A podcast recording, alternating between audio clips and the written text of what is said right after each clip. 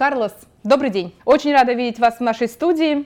Сейчас Расскажу вам, что про вас говорят здесь, за кулисами форума. Вчера я видела в социальных сетях несколько публикаций от прекрасных дам, которые здесь на стендах работают и так далее. Они фотографируются с вами и пишут, что вы самый красивый спикер форума.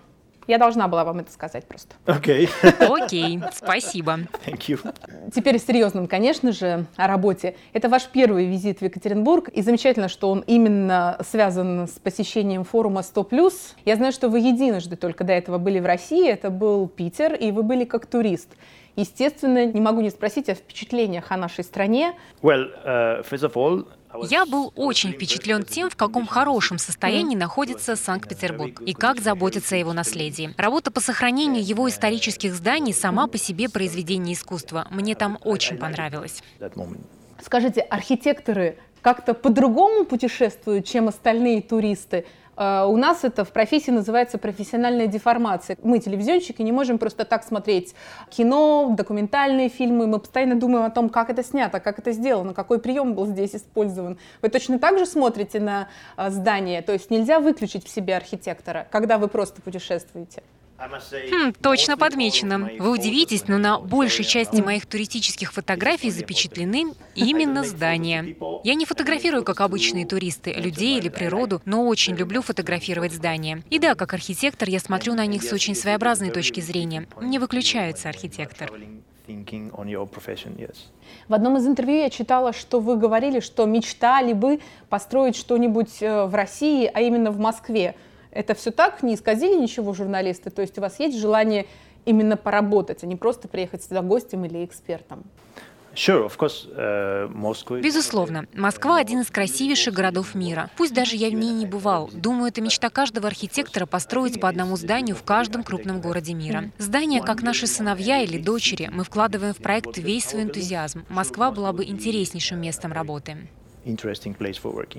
И теперь, конечно, про Екатеринбург. Я знаю, что вы представляли свою концепцию многофункционального городского центра Екатеринбург-Сити, этот район у нас называется. Расскажите об этом, каким вы увидели идеальный деловой центр Екатеринбурга. Я впервые прибыл в Екатеринбург позавчера. Гуляя по центру, я подумал, что это отлично расположенный участок земли. Он действительно централен. В то же время нельзя забывать, что нужно тщательно проектировать не только сам центр, но и его окружение. В противном случае он останется закрытым пузырем. Екатеринбург далеко не единственный город на земле, через центр которого которого проходит река, и это в купе с красивыми видами увеличивает стоимость собственности вокруг. Это приятный бонус, и о нем стоит помнить. Также есть прекрасная возможность использовать берега реки для общественных мероприятий. Основная идея моего проекта заключалась как раз в улучшении качества жизни в общественном пространстве. Екатеринбург, как и большая часть России, переживает долгую и суровую зиму. Но это не причина не проектировать места общего пользования. Они должны быть хорошо продуманы, чтобы люди могли с удовольствием и комфортом идти из одного места в другое, проводить в этом уютном центре много времени отдыхать, наслаждаться видами.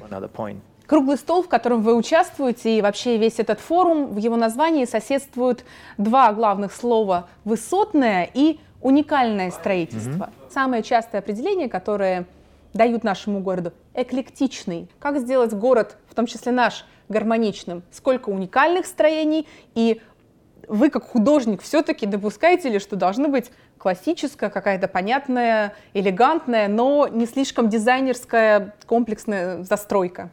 Historical cities, mm-hmm. like Moscow, Екатеринбург, в исторических городах, таких как Москва, Екатеринбург или моя родная Барселона, много зданий в духе классицизма, и их важно сохранять. Но время этого стиля прошло, и я абсолютно уверен, что нельзя строить новые здания такого же вида и формы. Кроме того, есть много способов проектирования, позволяющих сочетать современный дизайн с уже воплощенным. Для меня очень важен тот баланс, о котором вы говорите. Нельзя застроить целый город уникальными зданиями, потому что тогда он будет похож на липоватый торт. В городе должна быть гармония. Когда вы смотрите на Барселону сверху, то видите, видите, что она очень плоская. Небоскребы и высотки расположены только в отдельных точках. Если на стадии планирования вы не решите, куда поместить высотные здания, у города не будет внутреннего баланса.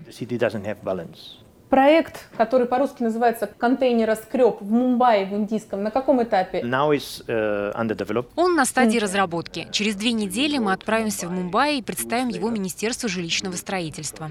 In front of the Ministry of Housing.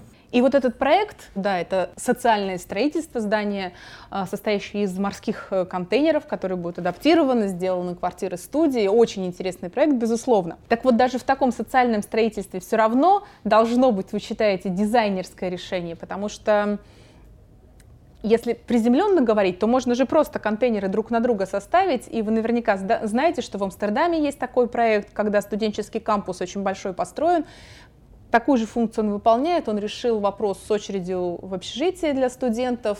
Они там живут уже несколько лет, довольны. Там какая-то минимальная плата за месяц идет из серии 4 евро. В общем, свою социальную функцию даже контейнеры, составленные друг на друга, отлично выполняют. Зачем даже в таких проектах нужен дизайн?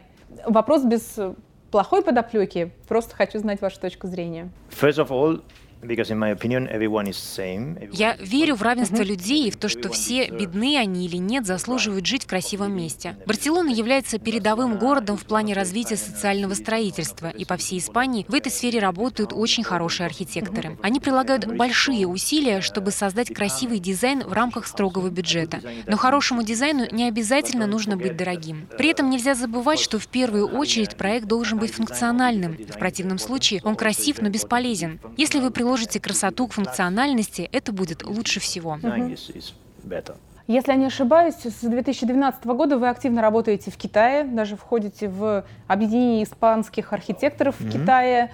Откуда этот китайский вектор? Можно ли так сказать, что Китай сейчас главный мировой потребитель и создатель, может быть, за счет привлечения таких специалистов, как вы, новых веяний в архитектуре, в высотном строительстве, в уникальном строительстве? Если говорить об архитектуре в целом, то не могу сказать. Если конкретно о высотном строительстве, да, безусловно. За последние два десятилетия Китай достиг той же стадии развития, которой западные страны шли 120 лет. Спрос на высотное Высотные здания в течение этого времени был просто ненасытным. Это удивительный фактор, безусловно. Я а, в Китае сама их не видела, хотя в Китае была, но э, смотрела в интернете картинки и даже фильмы про заброшенные пустующие города. Это производит совершенно жуткое впечатление. То есть не может ли тут история повториться с невостребованностью такого количества высотных зданий в Китае, как думаете? Well, the, the story of the Истории про города-призраки не полностью соответствуют действительности. Дело в том, что города в Китае развиваются быстрее, чем люди успевают в них переезжать. После того, как строительство в городе завершено, но до того, как туда прибыли люди, какой-нибудь поверхностный журналист может снять про него фильм и сказать, что он пуст, что на деле не совсем так. Городам нужно дать время для заселения.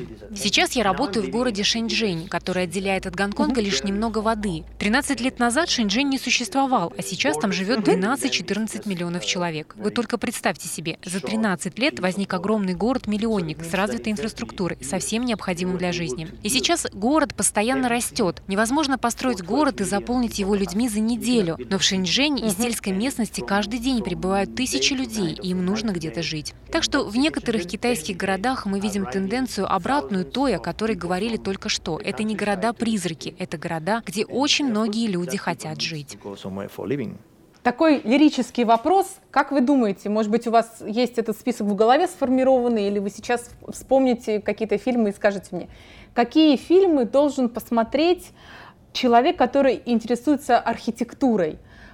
Не обязательно профессионал, может быть, любитель. Я люблю Европу и Италию, например, и совсем недавно наткнулась на список фильмов, где Италия наравне с перипетиями сюжета, который происходит с главными героями, является полноправным героем. В общем, какие фильмы должен посмотреть человек, который хочет насладиться красотой архитектурных решений. В университете особым предметом изучения для нас был «Метрополис» Фрица Ланга с его футуристическими образами. Лично мне очень нравятся два фильма. «Мой архитектор», снятый сыном известного американского архитектора Луи Кана и посвященный его творчеству. «И сколько весит ваше здание, мистер Фостер», о Нормане Фостера, которого я считаю лучшим архитектором в мире. В этих фильмах показано не только творение архитекторов, но и их образ жизни и сложность их работы. Все думают, что архитекторы ведут очень фешенебельный фешенебельную жизнь, всюду путешествуют, работают во многих странах, знают многих людей. Но на деле это тяжелейшая работа.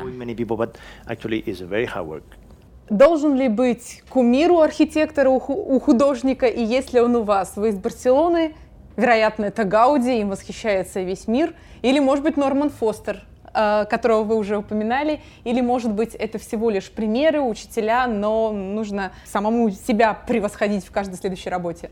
Particularly thinks that, that is, is better the second. Мне ближе второе. Я не слишком доверчив к кумирам, но верю в примеры, которым стоит следовать. Безусловно, творчество Гауди, Фостера и других менее известных архитекторов имеет большую важность, потому что все они стремятся к лучшему. Иногда достойный пример показывают никому неизвестные люди. Это могут быть твои друзья, про которых никто не напишет в архитектурном журнале. Не обязательно следовать только за одним кумиром или идеей. Можно почерпнуть множество идей из всего, что тебя окружает. Напоследок, у меня очень много к вам вопросов, безумно интересно с вами беседовать. Я хочу зафиналить как раз темой, которой мы случайно в разговоре коснулись, про то, как устроена жизнь современного востребованного архитектора. Это, безусловно, можно сказать про вас. Сейчас вы в Екатеринбурге, через две недели вы поедете в Мумбай индийский. Мы уже говорили о том, что штаб квартира э, компании, в которой вы работаете, также находится в Китае, и там вы живете. Где вы живете и как вы живете, что это по две недели в каждой части света, как все это происходит, и в каком городе, и когда вам хотелось бы остановиться и остаться жить. Сейчас я живу в Китае. Где я хочу остаться навсегда? Хм, не могу сказать. В мире много изумительно красивых городов. Я буду выбирать город, где у меня будет возможность обеспечивать мою семью всем необходимым для достойной жизни. Спасибо вам огромное. Я очень рада, что вы приехали в Екатеринбург. Надеюсь, что не в последний раз. Угу. Кто знает, может быть, даже здесь вы реализуете какой-то проект. Вам наверняка известно, что Норман Фостер, первый проект в России, будет делать yes. именно в Екатеринбурге. Угу. Я надеюсь, что таких проектов интересных, э, потрясающих, которые могут стать точками притяжения туристов со всего мира, благодаря в том числе и вашей работе, станет в России больше. Спасибо. Thank you. Thank you.